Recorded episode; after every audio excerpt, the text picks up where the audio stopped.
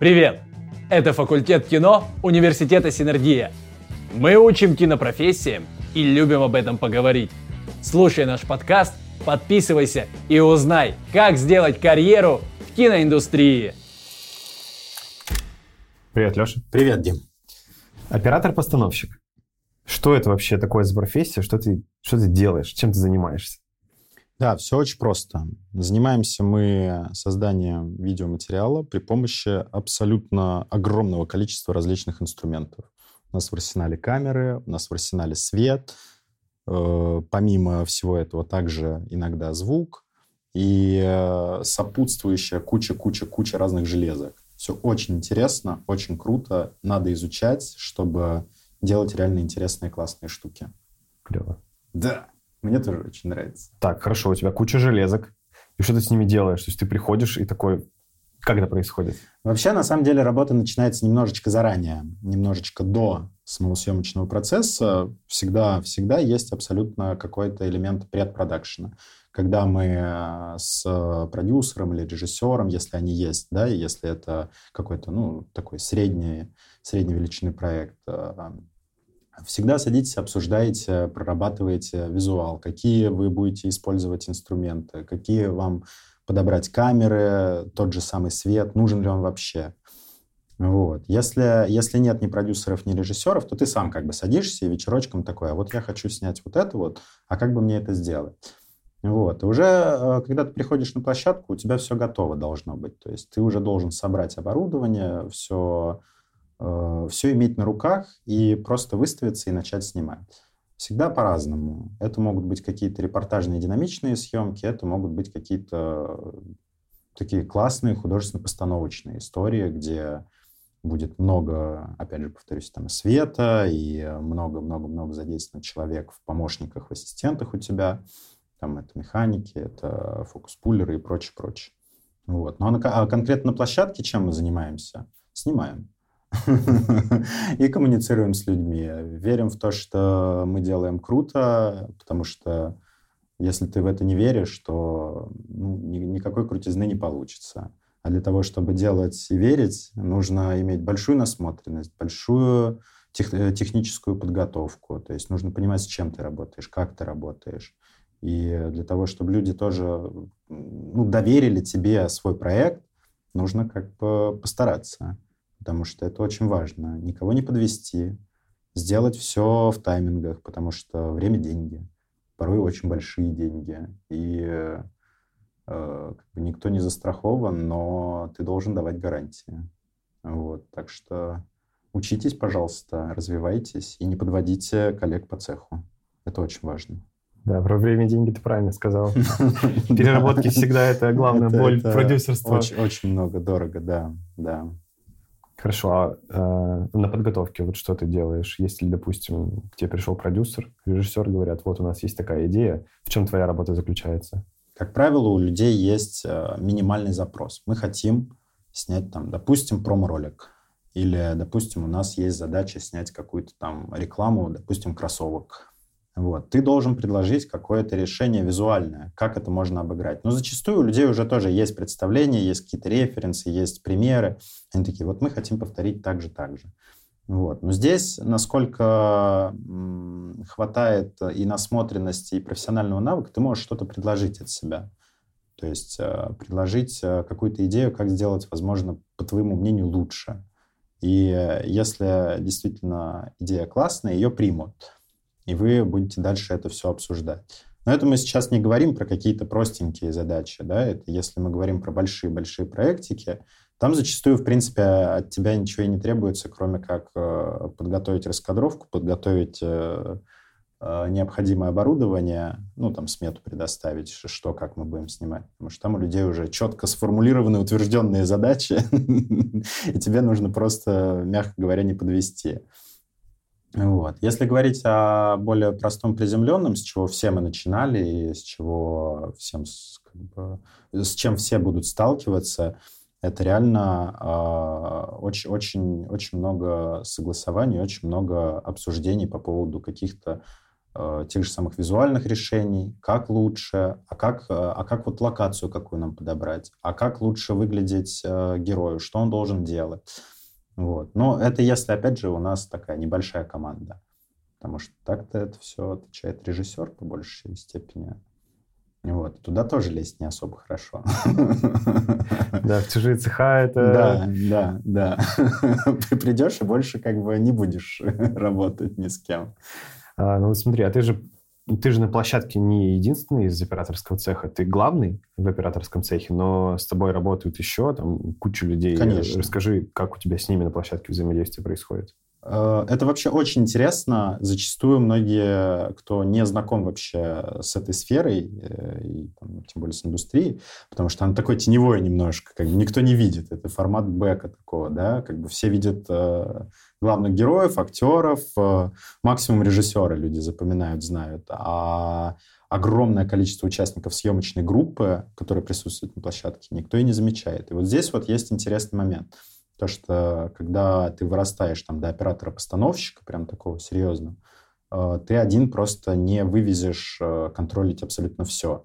Тебе как бы нужно подготовить визуальное решение, но при этом у тебя есть огромное количество технических каких-то элементов, которые тебе как раз уже начинают помогать э, контролировать другие люди. Это обязательно механик камеры, который выставит, настроит, соберет камеру, подключит, все закоммутирует и ты будешь уверен, что все хорошо. Он берет всю эту головную боль по техничке на себя. Это очень важно, это очень упрощает вообще жизнь, работу. И ты прям смотришь раскадровки и думаешь над тем, как тебе сделать классно. Вот. Тебя уже не совсем беспокоит, как там много заряда на батарейке осталось, а там какие мы фильтры поставили, не поставили. Ты уже это... отпустил, да, да, да, да, часть да, абсолютно. Да, и как бы технический специалист за это уже взялся. Также обязательно, обязательно это фокус-пуллер, потому что, ну хотя, я не знаю, я сам иногда тоже люблю просто вот ручками покрутить фокус, мне это не доставляет э, особого дискомфорта. Но это э, должны быть определенные условия. Потому что если мы снимаем с огромного стадикама, где у нас нет возможности напрямую дотянуться там, до кольца фокусировки, ну, как бы, сори, здесь уже э, включается третий человек в, нашем, э, в нашей небольшой группе, э, как уже сказал ранее, фокус-пуллер. Вот. Также это может быть смело какой-нибудь ассистент, который просто будет помогать тебе там, следить за какими-то таймингами, за раскадровками. Но он будет связующим звеном между администрацией уже. Но это с таким редко сталкивался. Это уже прям совсем какой-то эпик. Вот. А так в основном костяк это вот вас три человека. Ну, еще также есть, э, ну ладно, не будем об этом, это уже реально это такое промежуточные другие цеха. Получается, у тебя в цехе есть ты. Механик обязательно, э, фокус-пуллер, и э, либо по личному желанию, либо от загруженности, чтобы с себя снять какие-то, опять же, еще доп. нагрузки, можно еще позвать какого-нибудь ассистента.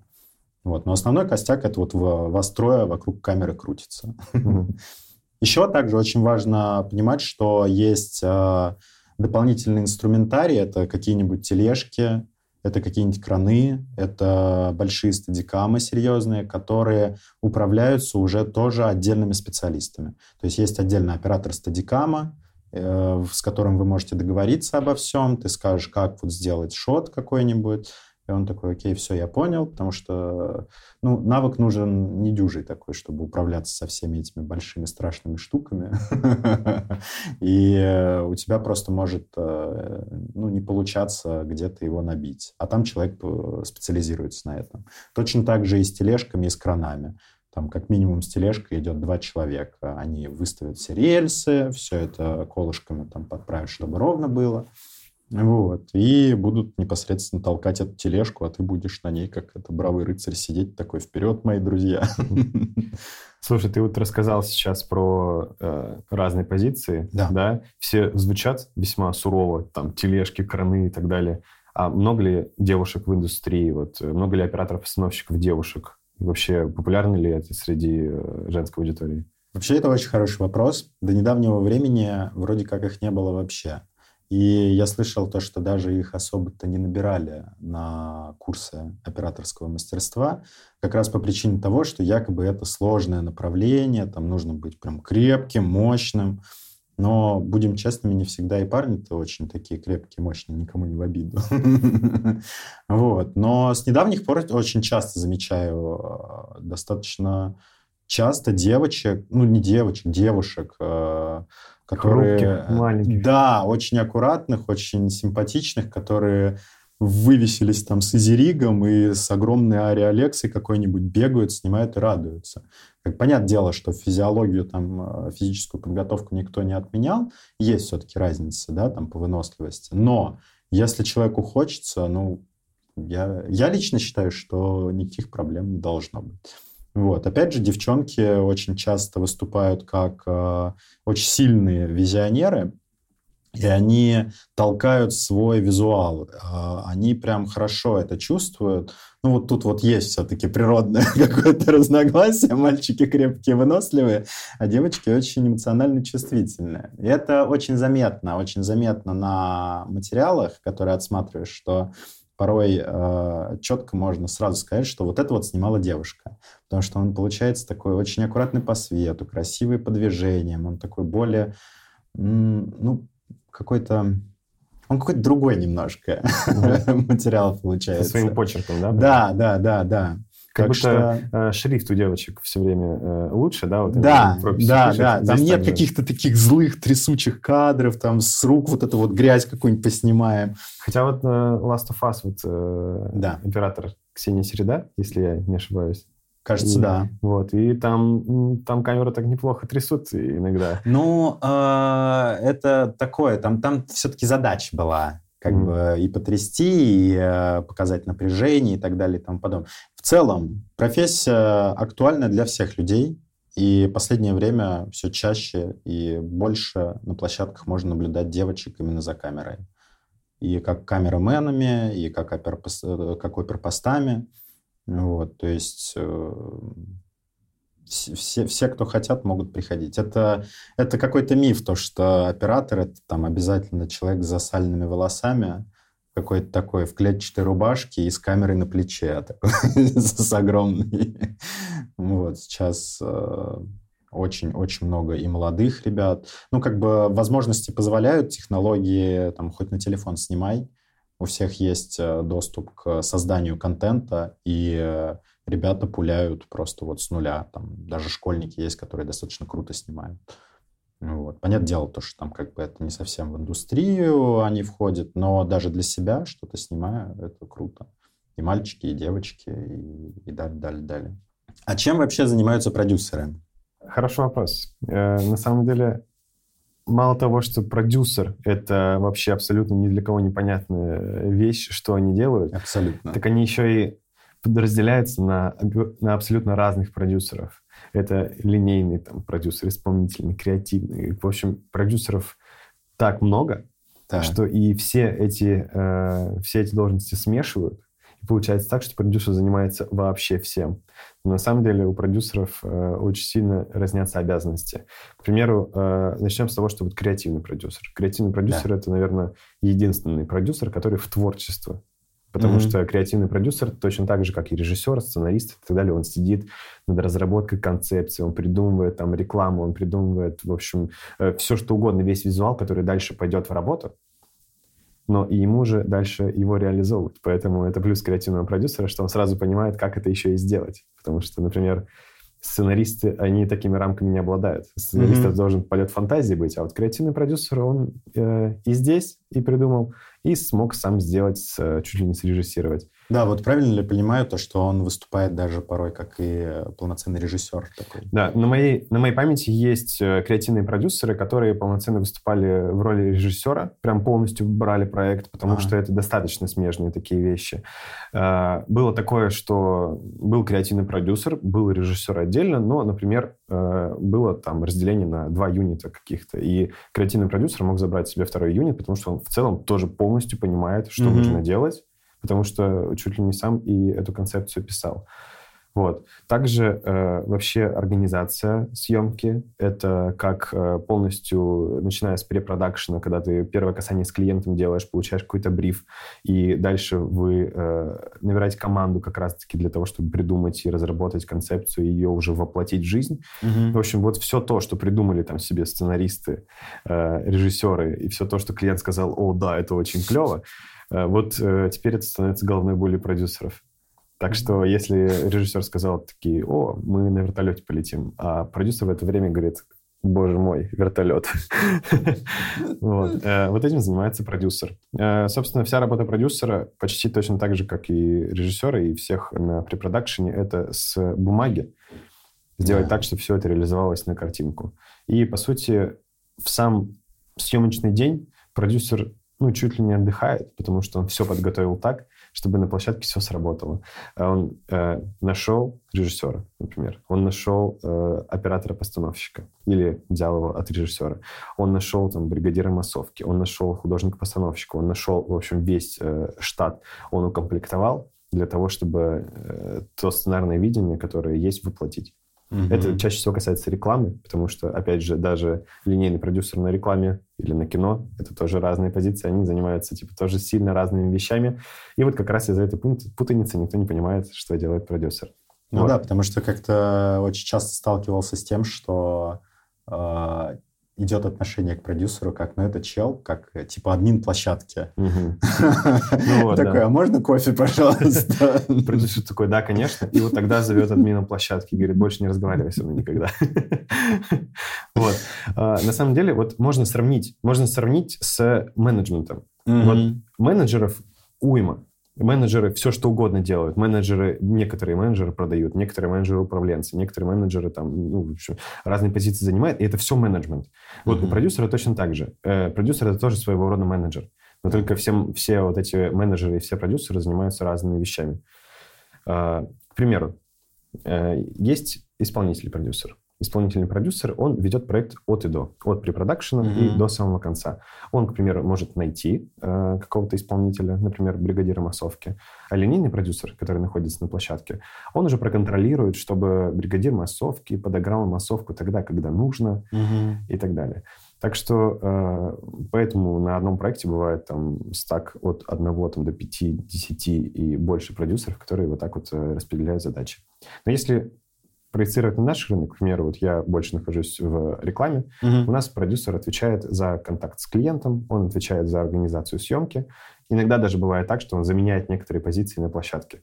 К примеру, если продюсер не организовал, э, не знаю, обед, чтобы человек отдельно этим занимался, то продюсер организует обед. И это нужно понимать.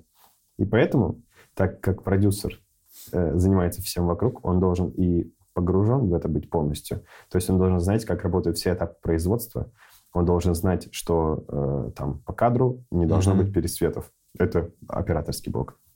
Что э, актеры, например, там должны э, идти вот сюда, встать вот сюда и вот сюда. Это там уже режиссерский блок. И вот так вот по всем абсолютно штукам, например, там в кадре не должно быть мусора, это уже больше там блок э, художника-постановщика. Да, да. И так по каждой, по каждой, по каждой позиции, вот он знает, э, достаточно для того, чтобы он смог это проконтролировать, но при этом э, он знает достаточно для того, чтобы это и не держать полностью на контроле, потому что он знает и людей, и процессы. Ну, такой своего общем, рода паук, который плетет да, сеть. Своего рода, да, э, да, да. Вот правильно, правильно сказал, что своего рода паутину он такой расплетает и уже дергает за ниточку да, вот да, да, да, да, да. продюсерская часть. Здорово. Вот. И не будем забывать, что не кончается все на площадке. Э, Еще огромный, э, огромный пласт постпродакшена. Все время забываю да, об этом. Да, да. Оператор забывает, что все, мы сняли и все, проект закончился, но у продюсера все это остается до самого конца, пока не будет э, название файла мастер, точно mm-hmm. финальный, там final, final, final draft и так далее. Yeah. Есть еще продюсеры постпродакшена, которые тоже там распределяют, нанимают э, CG-специалистов, там VFX, SFX, в общем, всяких э, там монтажеров, колористов и так далее далее, и тоже курирует весь этот блок постпродакшн, потому что мало снять, надо еще и ну, клиенту все это отдать. Mm-hmm. И, э, в общем, это тоже э, лежит на продюсере. Дим, вопрос. Вот где брать э, технику для съемок, я знаю. Для этого есть куча разных ренталов, э, друзей. подруг и прочее, которые могут посоветовать того, у кого есть сочная прям камера, и она в эту смену не занята. Но я не знаю ни одного места, где можно было бы обратиться и такой, алло, здравствуйте, мне нужен бригадир массовки. Вот где вы это все ищете? Это этому как-то учат или это исключительно такой житейский опыт и общение, коммуникация? Удивительно, но этому не учат. Этому учишься ты сам во время обучения. Это... И объясню сейчас, что я имею в виду. Когда ты, к примеру, приходишь в университет, у тебя есть вот э, огромное количество твоих э, однокурсников, которые точно так же, как и ты сейчас на старте где-то, угу. и ты вместе с ними проходишь э, какой-то путь, вот, допустим, там 4 курса ты с ними учишься, и кто-то из них, к примеру, становится уже бригадиром массовки, кто-то ага. из них становится там, на какие-то позиции. И вот этот как раз нетворкинг, который э, может тебе дать образование, да, первичное, угу. э, как раз тебе и помогает находить вот эти контакты. И вообще нетворкинг — это чуть ли не самое главное для продюсера, потому что ему важно знать там каждого кто, и так где, далее, когда. Да, кто где, ага. когда, потому что, например, он один раз э, ты э, залетел на проект какой-то, да, случайно там или специально, и так вышло, что там у другого продюсера уже есть бригадир массовки какой-то, ты сразу его контакт, естественно, берешь, если он тебе понравился методом проб и ошибок ты фильтруешь людей, которые mm-hmm. там понравилось или не понравилось тебе с ними работать, которые, у которых сходится чувство прекрасного с твоим чувством прекрасного. И вот так дальше ты обзаводишься уже э, списком огромных, э, ну, огромным списком контактов, которые ты дальше можешь использовать.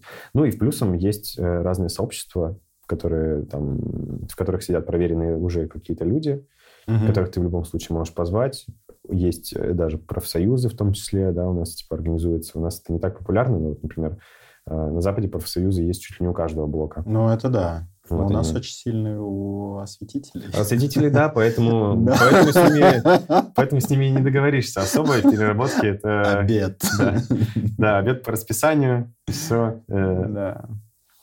Так что вот, нетворкинг, сообщество, контакты, в общем, всех, кого ты знаешь, когда-то смогут стать полезным контактом для тебя в будущем. Поэтому вот э, продюсеру очень важно иметь э, гибкую коммуникацию со всеми, кого он когда-либо встречал на своем пути. Да, вообще это очень интересно. Получается, продюсер — это действительно профессия, о которой мало кто знает, но аккуратно продюсеры среди нас. Возможно, завтра они позовут вас на свой проект. Я все время смеюсь с того, что это всегда идет э, ну, задолго до того, как ты стал продюсером. Да, да, да есть мем, что ты вот маленькую доминошку вот так вот пускаешь, например, в 13 лет ты там фотошопишь себе паспорт, а вот через там 10-20 лет ты делаешь огромную рекламную кампанию для корейского mm-hmm. бренда, потому что когда-то ты начал вот этот маленький путь.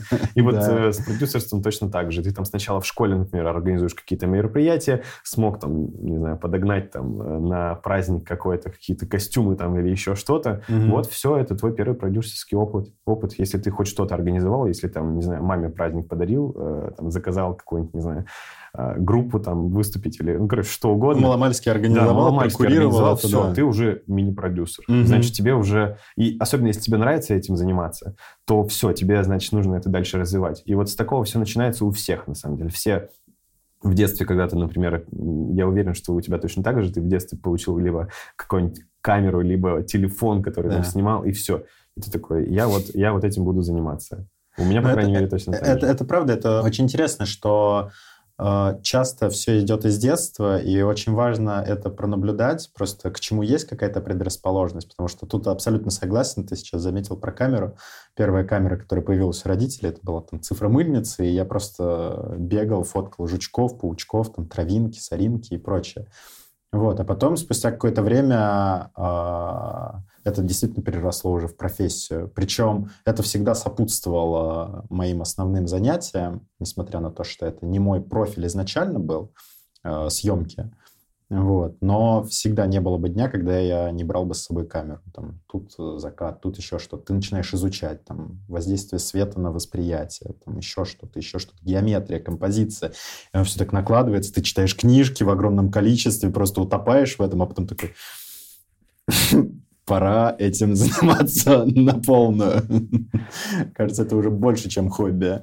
Ну да, вот ты хорошо про хобби сказал. Интересно, когда твое хобби становится твоим высокооплачиваемым хобби или профессией. Mm-hmm. Это же получается не только какая-то только техническая часть не, или не только вот уйти в творчество. Это же, получается, какой-то стык, да, операторство. Это между, между придумыванием и между технической частью. Что-то вот э, на рубеже стоит. Безусловно. Вообще, в какой-то момент я задался вопросом, э, а какие у меня есть возможности э, для того, чтобы поработать с э, этим миром, да, ну, потому что э, фотография, там, видеосъемка, это ты фиксируешь то, что тебя окружает. Вот. И я немножечко расстроился, потому что подумал, что у художников-аниматоров куда больше возможностей. Но, но, тут есть э, интересный момент, что ты можешь черпать вдохновение у художников-аниматоров смотреть много мультиков и черпать оттуда вот это самое мощнейшее вдохновение, потому что это ты нигде не увидишь. И пытаться реализовать это в реальном мире. Как раз-таки в этом нам могут помочь там и CG-графика какая-нибудь, и павильонные съемки, там зеленка и прочее, прочее, прочее. Вот, то есть мы интегрируем, э, заимствуем какие-то вот супер высокохудожественные приемы в реальность, и это вообще уникальный стык э, взаимодействия творчества и технологий. Ну, как бы очень интересно. Так, например, очень интересненький факт. А, есть э, замечательный э, художник Сатоси Кон, а, автор э, нескольких аниме, и одно из очень интересных и супер популярных это «Паприка», mm-hmm. которая является, в свою очередь, экранизацией очень классного э, писателя Ясутака Цуцуи. Очень рекомендую, если вдруг на досуге будет интересно, ознакомиться с его творчеством. То есть «Паприка» — это его произведение. Сатоси Кон экранизировал «Паприку» и позвал э, Цуцуи на э, перезвук, mm-hmm. на дубляж там, одного из героев в аниме. Вот. И, что интересно, история на этом не заканчивается, цепочка идет дальше. Кристофер Нолан, который снимал фильм «Начало», очень сильно вдохновлялся «Паприкой», потому что сюжет «Паприки» строится на том, что там э, девочка не то во сне, не то в каком-то помутненном состоянии, э, живет, не живет, где она, не совсем понятно. Она как бы и здесь, и не здесь. И если мы вспомним начало, то там тоже мы проваливаемся в разные вот эти многоуровневые истории. И там есть прямые заимствования э, нескольких сцен. Когда ребята э, идут под мостом с новым архитектором, Uh-huh. когда Ди Каприо проверяет вот эту маленькую девочку на способности. А, стеклом, да? Да, да, да, да, да. Зеркалами. Это полностью заимствовано, ну, такой амаш, как бы, привет э, Сатоси Кону. Вот. И, к слову, о творчестве и технических как бы воплощениях, да, это очень интересный момент, как по мне. И важно, э, но, но такое невозможно без э, огромной насмотренности, как бы докопаться до каких-то мультиков, докопаться до каких-то старых архивных картин, фотографий, там, э, буклетов журнальных. Это же, это же огромная кладезь для вдохновения, и это ты все в себя впитываешь, а потом как бы смотришь, как это можно реализовать. И э, вместо того, чтобы собирать на Пинтересте какие-нибудь там референсы, да, mm-hmm. которые там кто-то уже 10 раз обмусолил, если не сотню, и ты такой, вот смотрите, мы так можем. А у тебя более свежий взгляд формируется, у тебя более интересное видение, оно более какое-то такое глубокое получается, и тем интереснее. В общем, расширяем кругозор. Абсолютно, абсолютно. Обязательно смотреть э, любые выставки, неважно, нравится вам современное искусство, не нравится. Идем, смотрим, анализируем. Идем в Эрмитаж, идем э, в Пушкинский музей. Все, все, все обязательно смотрим. И пытаемся понять, а как это работает. И это, это очень важно, особенно для построения кадра. Это кажется то, что там у нас целая бесконечность как бы для творчества. На самом деле мы ограничены вот этим полем кадра. И эм, как бы это мало чем отличается от художников, э, которые вписывали свои картины вот в, в прямоугольную э, форму. Это как Дэвид Финчер сказал, что не существует миллионов способов снять, есть только два, и один из них неправильный. Да, да, да, да. Но это, это правда, это так и работает. В, э, в принципе, э, вы, вы либо зацепите зрителя, либо нет. И также при коммуникации, вот как, ну, любой нетворкинг, да, это, это всегда такое обоюдное взаимодействие. То есть, если тебе не понравилось со мной коммуницировать, вряд ли у нас будут какие-то там серьезные проекты, мы что-то будем делать. Дим, лирика лирикой, а всегда есть какие-то каверзные вопросы к представителям других цехов. Так. Может быть, обменяемся, не глядя? Погнали. Наверное, начнем с того, что... Давай со сложного. Давай. Давай. Воровал деньги на площадке. Боже, бюджетные, нет, конечно. Бюджетные. Бюджетные? Да. Бюджетные деньги не, не, не, не у коллег. Ну, понятно. Но это так, на всякий случай. Нет, что мы порядочные, да. А, бывало ли такое, что срывалась съемка день в день? Да, было. Съемка сорвалась, э, уже полностью был препродакшн. Это был, э, была съемка для промо на да. телеканал. И телеканал с сегодняшнего дня, завтра съемка, да. ух, ушел с российского рынка. Все, О. не существует их больше. Вот так вот было. А по ну, выплаты? Нет, все. Постпро... Постоплата, все. Нет. Не существует их больше, юрлица не существует. Ничего это жестко. Это, это, это очень да. жестко. И без предоплаты. Без предоплаты. А... Постоплаты. Боль. Ну, Риски? Бывает. Так, было ли такое, что на съемку не пришел кто-то из команды, и тебе пришлось его прям подменять? Подменять? Э, конкретно мне нет. Да. вот, например, Алексей Учитель рассказывал, что э, он сказал, что он очень любит актеров, да. и что у него никогда не было факапов. Но через 10 минут он рассказал, что актер в экспедиции напился и не пришел на съемку. И пришлось экстренно заменять э, актера. Ну, в общем, Бывает всякое. Да, это, это жестко, это жестко. А возвращаемся к теме денег. А вкладывал ли ты из своего кармана в проект? Постоянно вкладываю, честно говоря. А, иногда бывает так, что ты думаешь, очень хочется сделать еще лучше, и я точно знаю, как в моменте это сделать, и я готов пожертвовать просто для того, чтобы мой кейс стал лучше. Э, такая практика бывает. Таким автопом окупается вообще? Или да. это больше для так, тешу самолюбия? Нет, окупается, окупается, да. Ну, на перспективу. На Ты перспективу просто доволен, точно. и да. получается прям круто. Знакомо, знакомо. А, бывало ли такое, что ну, настолько нервы на пределе, что поругался на площадке с коллективом? Нет, никогда не ругался. Нервы на пределе, нервы на пределе у всех. И моя задача больше сдерживать это. Угу. Но совсем коллективом нет, но ругаться приходилось. Да? Да. У кого-то нервишки шалили слишком сильно, и их нужно как... было в норму. Как ты себя чувствовал после этого? А, ну, с обедом нормально стало все. Отлично. А, ты вообще снимался или хотел бы сняться в своем проекте? Такой камео. Камео я вставал как массовка, например. Это считается? Э, чуть Конечно, не, считается. Чуть ли не в каждом проекте есть, э, э, есть я. Где-то там вдали стою. Хичкока. Да. Тарантино там тоже любит да, такое. Да, да, да. Так, что у нас еще есть интересненького? Ну, из такого подленького. Э, бывало ли такое, что идея чья-то тебе очень прям понравилась, и ты ее такой хоп к себе и реализовал по-быстренькому? Вообще нет, это незаконно, потому что у каждого есть э, интеллектуальная собственность. И при мне было такое, что даже выкупили сценарий, ага.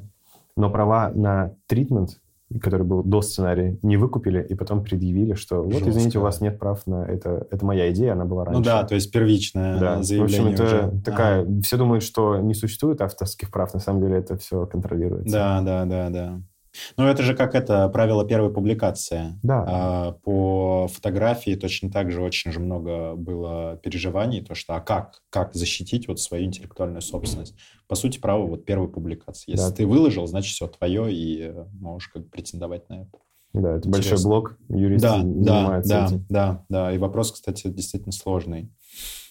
Бывало ли такое, что проект уже завершился, и ты э, понимаешь, что можно было бы чуть-чуть дожать и сделать его прям еще круче?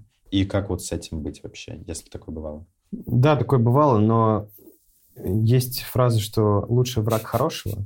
И мы все в целом, когда сдаем проект, мы балансируем между временем, э, между качеством, и мы делаем максимально, что можем в определенные сроки. Mm-hmm. То есть, будь у меня там на полгода больше времени, мы бы допилили там графику ну, или там да, еще да, что-то. Да, да, так бывает да. везде, в том числе фильмы допиливают прямо перед релизом или откладывают релиз, потому что что-то не готово. И это частая ситуация. Всегда есть что-то, что mm-hmm. можно сделать лучше, и ты знаешь об этом.